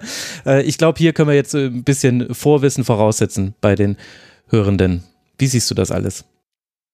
Ja, ich glaube, mit komplex hast du es schon sehr gut beschrieben, weil das halt auch immer drauf ankommt. Es sind verschiedene einzelne Situationen, die sich dann zu einer großen Situation irgendwie zusammenbasteln und du hast schon recht, es gibt in Frankfurt auf jeden Fall Problematiken, wo man sagen muss, boah, da muss man das besser in den Griff kriegen, aber die sind auch nicht so dramatisch, wie sie dann gemacht werden, aber die Strafen sind halt so dramatisch. Also es ist irgendwie so ein Organismus, der sich irgendwann verselbstständigt hat und keiner mehr hinterfragt, warum hat das eigentlich angefangen? Also keiner hinterfragt, warum ist hier eigentlich ständig Polizei und was würde passieren, wenn sie nicht da ist? Was ist vielleicht auch durch die Polizei erst entstanden und so weiter und so. Also es gibt, es müssten mal halt, und das, ich bin auch der falsche Ansprechpartner. Also es müssten mal neutrale Leute und nicht die Polizei, nicht die Politik, sondern irgendwie finden, zu sagen, okay, weiß ich nicht, vielleicht sollte man mal eine Studie machen. Ist das, ist das wirklich so gut, so ständig, so aggressiv als Polizei aufzutreten, jetzt in der letzten Zeit noch mehr, ja, auch verbal aufzurüsten und zu sagen, bla, bla, und wir holen uns die Kurve zurück und keine Ahnung, was für eine absurde Pressekonferenz die Polizei Frankfurt die noch mhm. geben wollte. Aber auch das Polizeiding ist ja jetzt, weil es aktuell ist, in Stuttgart nur ein Ding. Du hast es ja schon angesprochen. Es gibt Diskussion über Pyrotechnik, die Verbände bestrafen das hart, dadurch sagen dann wieder normale Fans, ja, damit schadet ihnen im Verein, die sagen, aber warum ist es überhaupt verboten? Also du kannst diese Diskussion an so vielen Punkten anfangen. Und ich habe das Gefühl, man müsste die mal an weiter vorherigen Punkten anfangen und nicht immer nur mit so einem Wissensstand, okay, Pyro wird bestraft, du bist ein schlechter Fan, ich bin ein guter Fan, alles klar, we, we go from there, sondern lass uns alle mal einen Schritt zurückgehen. Was eigentlich das Problem ist. Und ich habe das Gefühl, wir reden auch über viele Scheinprobleme. Und mhm. wenn du Maßnahmen ergreifst aufgrund von Scheinproblemen, dann kommst du immer in Schwierigkeiten. Weil wenn du jetzt, keine Ahnung, du, theoretisch, du hörst jetzt irgendwas über mich und du wirst viel Bullshit über mich hören, das weißt du sogar. Die Hälfte stimmt wahrscheinlich. Aber die eine Sache stimmt auch nicht. Und trotzdem behandelst du mich so, als wenn 100% der Dinge stimmen würden. Mhm. Dann hätten wir beide auch ein Problem. Weil ich sagen würde, Digga, keine Ahnung, hast vielleicht gehört, aber das stimmt nicht. Und dann sitzt aber trotzdem irgendjemand daheim, liest eine Zeitung und sagt, ach du Scheiße, man kann ja gar nicht mehr ins Stadion gehen, das geht, das brennt ja jeden Tag und die, gut, dass die Polizei da ist, ansonsten wird es ja Tode geben und so. Wenn du so mit so einem Mindset diskutierst, weil du das irgendwo im Kicker liest, wie soll man für, wie soll man den noch in eine normale Diskussion reinbringen? Hm. Weil dann mischt die Politik sich ein, weil die Politik weiß dann zum Beispiel, ah, der hier, der zu Hause sitzt und so Angst hat, weil er eine Bildzeitung gelesen hat, dass dann ganze brennt es überall und du kannst in Stadion gehen. Den kann ich, wenn ich da mich öffentlich gegen die Fußballfans äußere, sogar als Wähler noch gewinnen, dann hast du hier so eine Spirale, die irgendwann nicht mehr aufhört, weil du auch, und es gehört auch zu weit, bei Fans Leute hast, die dann durchdrehen. Mhm. So, die drehen vielleicht nicht verbal manchmal durch, vielleicht das auch, aber auch vielleicht dann irgendwie dann in dieser Situation, dass die dann auch auf die Polizei draufgehen, wenn sie sich irgendwie bedroht fühlen. Die treten auch Toiletten kaputt, muss man sagen. So, ich bin der Letzte, der dann eine geil, die eine Toilette kaputt getreten. Nein. Oder es sollen keine Raketen ausfällen. Es gibt ja Dinge, es gibt ja Angriffspunkte, wo man sagen kann, da ist eine Kritik berechtigt. Aber man muss halt auch aufpassen, dass man das nicht alles unter einen Hut mischt, weil ganz ehrlich, dass irgendwie jemand zu mir kommt und sagt, ja, distanzier dich doch mal von davon. Warum? Ich habe doch nichts gemacht. Lass mich in Ruhe. Warum soll ich mich davon distanzieren? Ich gehe doch ins Stadion, ich mache überhaupt nichts. Ich fahre auswärts und was man auch nicht vergessen darf, und du merkst schon an meinen Ausführungen, wie wir das ist, weil es so viele verschiedene Punkte hat. Du, die, es gibt doch Strafen. So, man, die tun immer so, die Kurven sind ein rechtsfreier Raum. Nein, sind sie nicht. Es gibt so viele Leute, die Stadionverbot haben. Es gibt so viele Leute, die Anzeigen wegen Landfriedensbruch haben. Es gibt so viele Leute, die musst du halt, wenn du es schaffst, dann bestrafst du die halt einzeln. Wie überall auch übrigens. Und wenn du irgendwie einen Diebstahl im Rewe nicht aufklären kannst, dann kannst du nicht den ganzen Rewe absperren. Oder jeden, der in diesen Rewe geht, in irgendeiner Weise den Ausweis geben lassen. Also wenn einer aus der Schulklasse klaut in der Mittagspause, kannst du nicht sagen, ab jetzt dürfen gar keine Klassen mehr im Rewe einkaufen. Genau. Oder ich gehe sogar in die Klasse rein und knüppel auf sie drauf, bis mir einer erzählt, wer, äh, die, wer geklaut hat. So, und das akzeptieren wir im normalen Leben überhaupt nicht, im Fußball. Und deswegen meinte ich, wir müssten eigentlich mal ein paar Schritte zurückgehen. Werden unglaublich viele Dinge akzeptiert. Kollektivstrafen, naja, die werdet ihr schon verdient haben. Und das macht mir ein bisschen Angst, weil ganz ehrlich, Fußball, da kann ich 90 Minuten hin, gehe ich aus dem Stadion, gehe ich wieder nach Hause. Übertrag das bitte auf andere gesellschaftliche Bereiche, wenn sich dieses Denken durchsetzt. Ah ja, die, der Ausländer, der wird schon was gemacht haben, ich lese es ja ständig, gell? Und das passiert ja. So, das ist ja genau das, was passiert.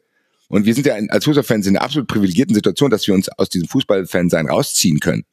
So, ich muss, dann gehe ich halt nicht hin. So, wenn ich mich von der Polizei genervt fühle, dann fahre ich nicht auswärts. Alles klar, für mein normales Leben. Es gibt aber Leute, die können das gar nicht.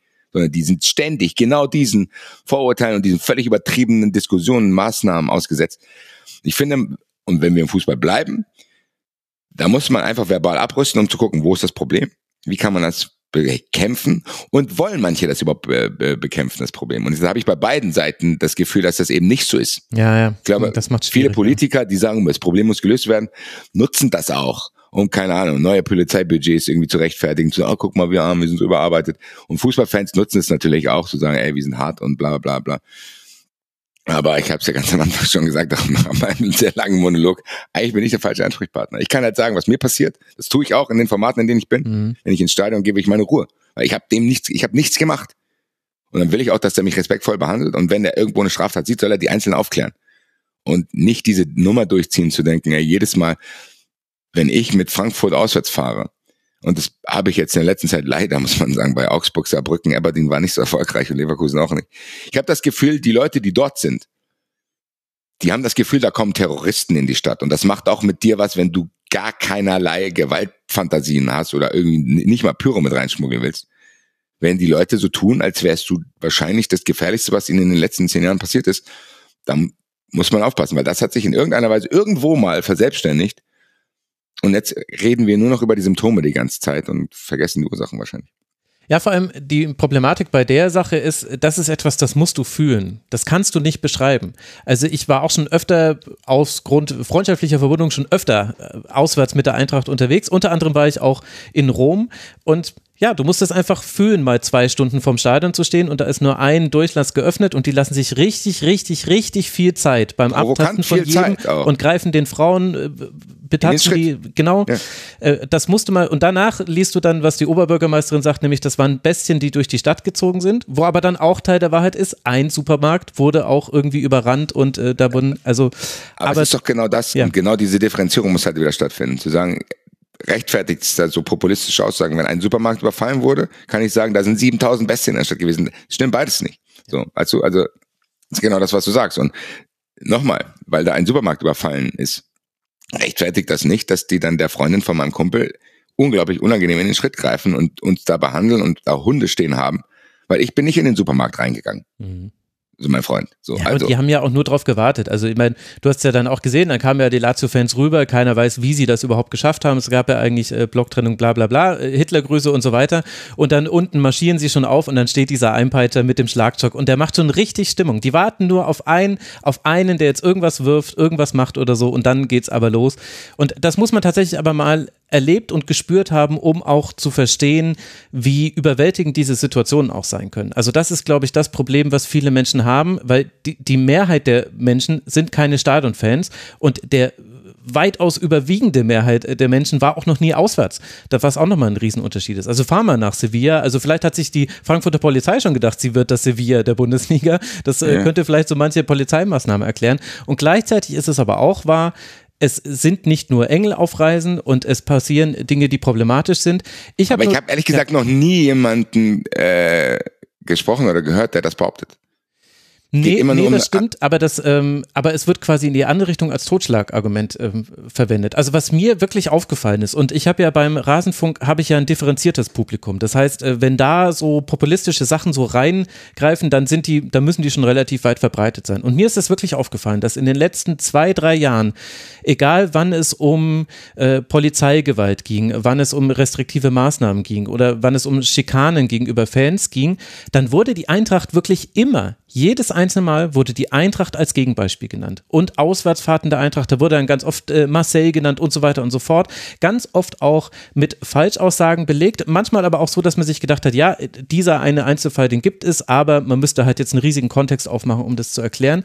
Und deswegen habe ich nämlich das Gefühl, nur deswegen habe ich jetzt dieses Thema hier aufgemacht, weil ansonsten ja. wäre es ja total Quatsch zu sagen, Eintracht Frankfurt ist jetzt irgendwie ein Symbol für irgendwas, weil die Fans oder Teile der Fans haben gar keinen Bock darauf, jetzt, dass anhand von Eintracht Frankfurt Dinge ausdiskutiert werden. Ich glaube aber, es passiert schon und man kann sich dem jetzt auch nicht mehr verwehren. Das ist jetzt einfach so. Und da finde ich dann auch manchmal die Reaktion mancher Szenen nicht gut, die sich dem komplett verwehren und im Gegenteil fast noch so ein bisschen ins Gegenteil umschlagen. Das hilft der Sache auch nicht. Aber gut, das ist halt so. Aber das ist nämlich das Gefühl, was ich habe. Eintracht Frankfurt ist das Symbol für Dinge, die auch im Fanbereich schlecht laufen und die aber auch äh, hinsichtlich Polizeigewalt schlecht laufen. Und deswegen müsste, wenn du eben sagst, man muss Studien oder so weiter machen, man muss da einen ganz anderen Diskurs führen, ich glaube, den muss man unter anderem bei der Eintracht führen oder mit Fans der Eintracht und mit Vertretern der Eintracht.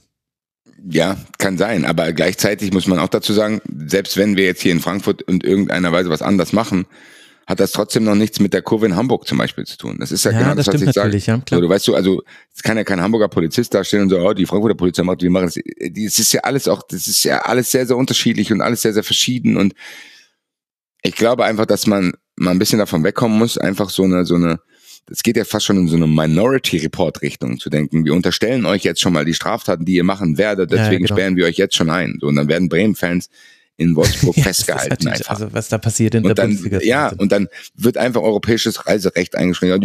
Du darfst da nicht hinfahren.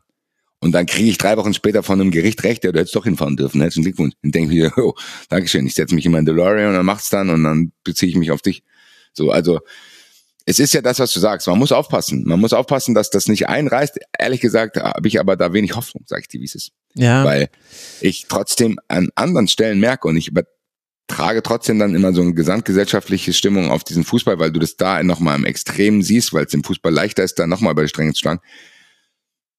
Ich sehe nicht dass sich in irgendeiner Weise momentan die gesellschaftliche Diskursfähigkeit verbessert, sondern eher ja. ins Gegenteil verkehrt. Das heißt, die Gespräche und die Aufschläge und Einwürfe und Beiträge, glaube, die werden eher verkürzter und ein bisschen mehr in diesem populistischen Bereich, wie man es halt vielleicht äh, aus anderen Bereichen kennt, als dass jetzt mal irgendeiner hingeht und sagt, so Leute, locker bleiben, was machen wir denn jetzt hier eigentlich? Das habe ich ja mitgekriegt anhand dieser Dinge, die jetzt hier wieder exemplarisch passiert sind äh, gegen Stuttgart, wo einfach wirklich viele Leute einfach völlig das Bewusstsein verlieren und von beiden Seiten Exzesse stattfinden, wo ich sage, Leute, das ist, kann nicht sein. Und es kann aber auch nicht sein, dass der jetzt die und die Schlussfolgerung zieht. Also ich hm, sag dir, wie ja. es ist, bei solchen Dingen, mich regt's auf, ich beteilige mich dann auch an den Diskussionen, aber ehrlich gesagt, wenn ich dann nach Hause gehe und mein Mikrofon vielleicht ausmache oder mit Freunden rede, bleibt da eigentlich nur noch so eine Resignation, weil ich mir nicht vorstellen kann, dass es in irgendeiner Weise sich ändert, sondern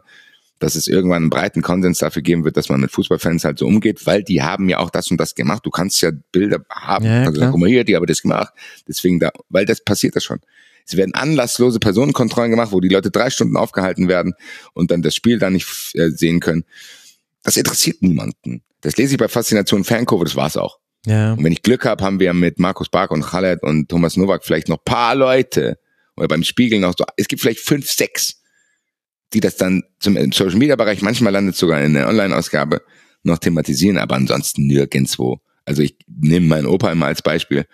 Oder selbst meine Mutter. Und meine Mutter kennt mich schon ziemlich lange und die kriegt auch mit, was beim Fußball ist und freut sich dann, äh, wenn irgendwas Gutes passiert. Aber zum Beispiel bei es kommt immer wieder dann quasi so ein Diskussionsstart, wie du es vorhin gesagt hast, mit wem diskutiert man, wie startet man, der immer erstmal auf Gefahr aus ist. Ja, ja, genau. Ach, Scheiße, warum gehst du da eigentlich noch hin? Mhm. Ist das wirklich? Und ich meine, dein, deine Schwester und dein Neffe und so, du bist jetzt schon in so einem Alter und, und du hast ja doch Verantwortung. So, die tut so, als wäre ich irgendwie Fotograf in Kriegsgebieten. So redet die mit mir dann teilweise.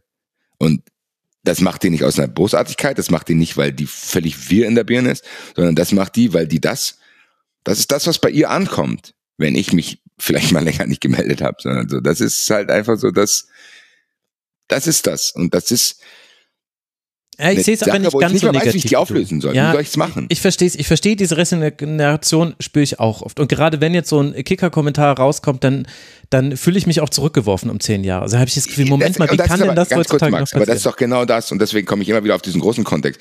Dass es überhaupt Länder in Europa gibt, wo wir jetzt wieder über Abtreibung diskutieren müssen. Hm. Das ist doch, weißt du, was ich meine? Das ist doch genau das, was ich im Gesamtleben gerade fühle. Und das ist hier in dem Bereich, der wirklich für mich noch leicht auszuhalten ist. Auch so. Weißt du, du hast das doch genau gesagt, wenn so ein Kommentar erscheint. Ja, aber. Dann gehen wir nicht in die Richtung, sondern dann. Aber es gibt ein Aber. Sagen, yo, äh, zu jedem Schritt nach vorne gibt es äh, zwei Schritte nach vorne, einen Schritt zurück. Du hast Barack Obama als äh, US-Präsidenten, danach äh, kommt äh, Donald Trump. Also jetzt super, danke für diese Zukunftsaufsicht, lieber Marc. Vielleicht, Sehr vielleicht, gut. nein, nein, jetzt geht's ja wieder zwei Schritte nach vorne. Also, also gewisse okay. Dinge verändern sich schon. Also weißt okay. du, Wolf Fuß gibt zum Beispiel während des Spiels Eintracht Frankfurt gegen VfB Stuttgart ungefiltert die Meinung der Polizei weiter und sagt danach auch noch, jetzt haben sie alle Fakten, aber immerhin, er korrigiert sich Anfang der zweiten Hälfte. Also immerhin, immerhin das. Also äh, es gibt die kleineren Bewegungen. Und ja. das bringt mich aber zu meiner abschließenden Frage. Äh, also ich gebe zu, ich habe jetzt eine viel zu lange Rampe dafür gebaut, hätte ich eigentlich wissen müssen. Aber ich habe nämlich in den letzten Tagen darüber nachgedacht und das gebe ich jetzt einfach an dich direkt so weiter. Was bedeutet es eigentlich für die Eintracht und vielleicht auch für solche Diskussionen, dass Peter Fischer nicht mehr im Amt ist? Ja, er ist ja noch im Amt. Das hört jetzt erst im Jahresende wirklich auf und er ist ja. Stimmt, aber er tritt ja öffentlich jetzt nicht mehr auf, das meinte ich damit, oder? Oder verpasst ja, ich das? Ja, aber das war auch gesundheitsbedingt. Also der, mhm. er hatte noch, also es war, ich weiß nicht ganz genau, wie da die Absprachen im Hintergrund sind und äh, ich glaube aber schon, dass er dem Verein eng verbunden bleiben wird. Und ich glaube auch, dass wir nicht nur Peter Fischer haben, der da ein gutes Gespür für hatte, sondern Axel Hellmann auch. Also Axel Hellmann ist auch jemand, der aus der Kurve kommt, in Anführungszeichen. Ich weiß nicht ganz genau, wie seine Sozialisation war, aber er weiß, wie dieser Verein aufgebaut ist. Ich glaube auch, dass der Nachfolger von Peter Fischer das wissen wird und dass Peter Fischer ihn vielleicht so ein bisschen an die Hand nimmt. Ich glaube, das hat keine Auswirkungen. Ich glaube, ja. dass ein Verein wie Eintracht Frankfurt gut aufgestellt ist, was das betrifft, weil die Eintracht auch in dieser Polizeigeschichte sich nicht auf, komplett auf die Seite der Polizei gestellt hat und gesagt hat, so Leute, das müssen wir erstmal untersuchen und es kann halt auch nicht sein, dass hier 200 Leute verletzt werden und so. vielleicht bin ich da momentan noch zu naiv, weil der Ist-Zustand so gut ist, aber ich sehe die Eintracht da zumindest besser aufgestellt als andere Vereine. Was Ja gut, das ist nicht schwierig. ja, aber es ist trotzdem eine Nachricht. Also es ist trotzdem so, dass ich denke, ja, es gibt hier immer mal wieder Stress und auch innerhalb der Fans, dass du das Gefühl hast, ja, die einen haben keinen Bock auf die anderen, die anderen haben keinen Bock auf die und sind genervt. Aber am Ende, immer wenn solche Sachen passieren, wie in Marseille, wie jetzt gegen Stuttgart, wo auch wirklich Fehler gemacht werden von Eintrachtseite, das, das, nochmal, das habe ich noch nie in einem Satz irgendwie verharmlos. Dass man trotzdem dann diesen Spaltmechanismen, die es gibt, nicht standhält. Und das liegt natürlich auch an Peter Fischer, aber das liegt auch an der Fanszene an sich, an den Frankfurt, Mhm. Eintracht Frankfurt Fans, die das auch schon ein bisschen gewohnt sind, dass man das probiert. So. Also ich glaube, es ist nicht der erste Versuch von Öffentlichkeit, von Polizeigewerkschaftern, von Innenministern, von anderen Politikern, irgendwie einen Keil dazwischen zu treiben. Es gab ja jüngst wieder diesen Aufruf von Peter Beuth, der gesagt hat, da müsste es mal Massenproteste gegen die Ultras geben innerhalb des Stadions und Ja, so Kram, wo ich mir denke. Digga, welcher Berater hat dir ein Szenario aufgemalt, in dem das realistisch ist, Bruder? Wer macht das? Und du arbeitest in der fucking Politik, du hast Geld für Berater. Was ist los mit dir? Und das hat nicht funktioniert, deswegen glaube ich, äh, dass die Eintracht da weiterhin gut aufgestellt sind, aber äh, um auf deine Frage zurückzukommen, Peter Fischer hat da schon eine wichtige Rolle gespielt. Ich hoffe aber und glaube auch dran, dass der Nachfolger zumindest ähnliche Vibes und Werte haben wird. Aber man weiß noch nicht, wer der Nachfolger wird oder die Nachfolger. Es deutet sich alles auf einen Kandidaten hin, der zumindest auch, ja, in Frankfurt, wir kennen uns alle. Also, Frankfurt ist ja keine Riesenstadt, also von daher. Okay, na gut, dann habe ich das nämlich unterschätzt, weil ich hatte nämlich das Gefühl, dass äh, gerade in der nationalen Wahrnehmung von Eintracht Frankfurt Peter Fischer eine ganz wichtige Rolle spielt. Natürlich, aber da reden wir dann vielleicht nicht über Kommunikation zwischen Verein und Fans, sondern über Werte, die dieser Verein darstellt. Ja, und auch, ja, ich glaube aber auch so ein bisschen über, wir reden da auch über Money Quotes. Also, ich meine, als äh, bunter Vogel, wie er dargestellt wurde, war da bestimmt auch manche Geschichte über ihn ein bisschen zu, also hat zu sehr die bunten Seiten betont und äh, ein bisschen auch, Peter Fischer hat auch manchmal Sachen gesagt, wo man sich wahrscheinlich als Eintracht-Fan gedacht hat, ach, Peter, lass mal.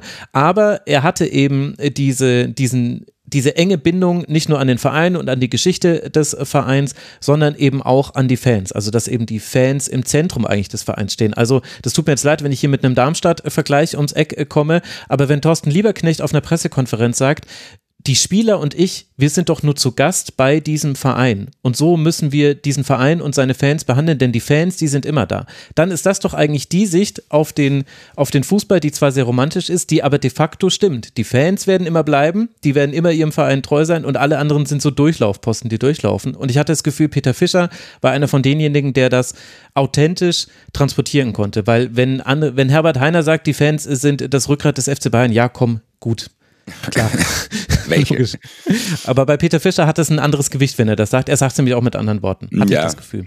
Äh, Du hast recht so. Und vielleicht habe ich es auch noch ignoriert, weil er jetzt noch nicht weg ist. Und vielleicht wird das auch so eine Geschichte sein, die nachhallen wird, wenn er nicht mehr da ist. Weil ich glaube schon, dass er wichtig war, gerade für die Kommunikation nach außen hin, zu sagen, ey, es gibt eine öffentliche Dis- Diskussion, die vielleicht an gewissen Stellen in die und die Richtung geht. Und wenn da jetzt keiner dagegen reden würde, würde das weiter so gehen. Und er ist da vielleicht so ein Gegenpol gewesen. Also auch ganz klare Kante gegen rechts. Mhm.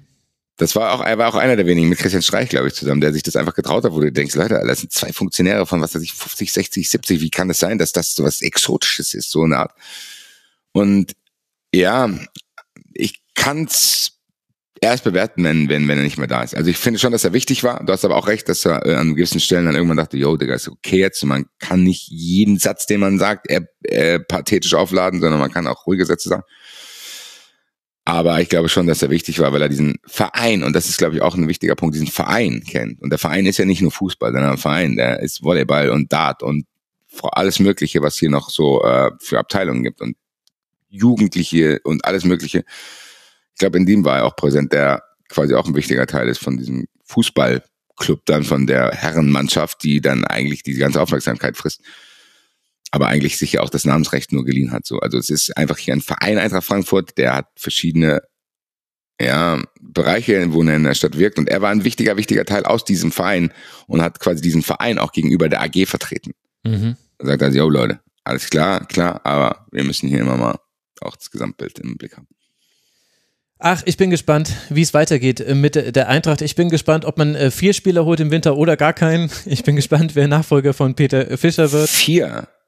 Es müssen, ich sag das hier nochmal, vier Spieler müssen kommen. Zwei Mittelstürmer, ein zentraler Mittelfeldspieler haben wir vielleicht jetzt mit Van de Beek schon einen Innenverteidiger. Anders geht's nicht, ja. wenn man realistische Ziele haben will. Ich habe Bedenken, Basti, aber äh, ich lasse mich gern vom Gegenteil überzeugen. Ich danke dir sehr, dass du mit dabei warst. Wer mehr von dir hören will, 390 natürlich, Fußball 2000 und so weiter. Danke dir, Basti, dass du da warst. Danke für die Einladung. Bis bald. Bis bald und danke euch, lieben Hörerinnen und Hörer, für die Unterstützung und für die Aufmerksamkeit. Der Rasenfunk ist allein crowdfinanziert. Rasenfunk.de slash supportersclub. Da könnt ihr uns unterstützen und inzwischen auch via PayPal und Kreditkarte, also Google Pay, Apple Pay. Da kann man dann auch leichter Einmalzahlungen dalassen. Wenn ihr vielleicht jetzt nur diesen Schwerpunkt gehört habt oder generell nur die Schwerpunkte hört zu den Vereinen. Auf rasenfunk.de findet ihr alles, was wir machen und da findet ihr auch, wie man uns unterstützen kann. Ganz herzlichen Dank an alle, die das schon getan haben. Bleibt gesund. Bis bald. Ciao.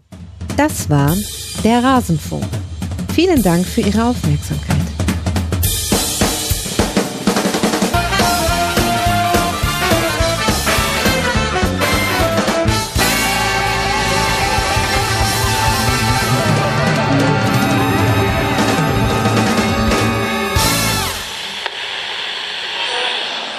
Ganz ehrlich, wer hört sich den Scheiß denn an?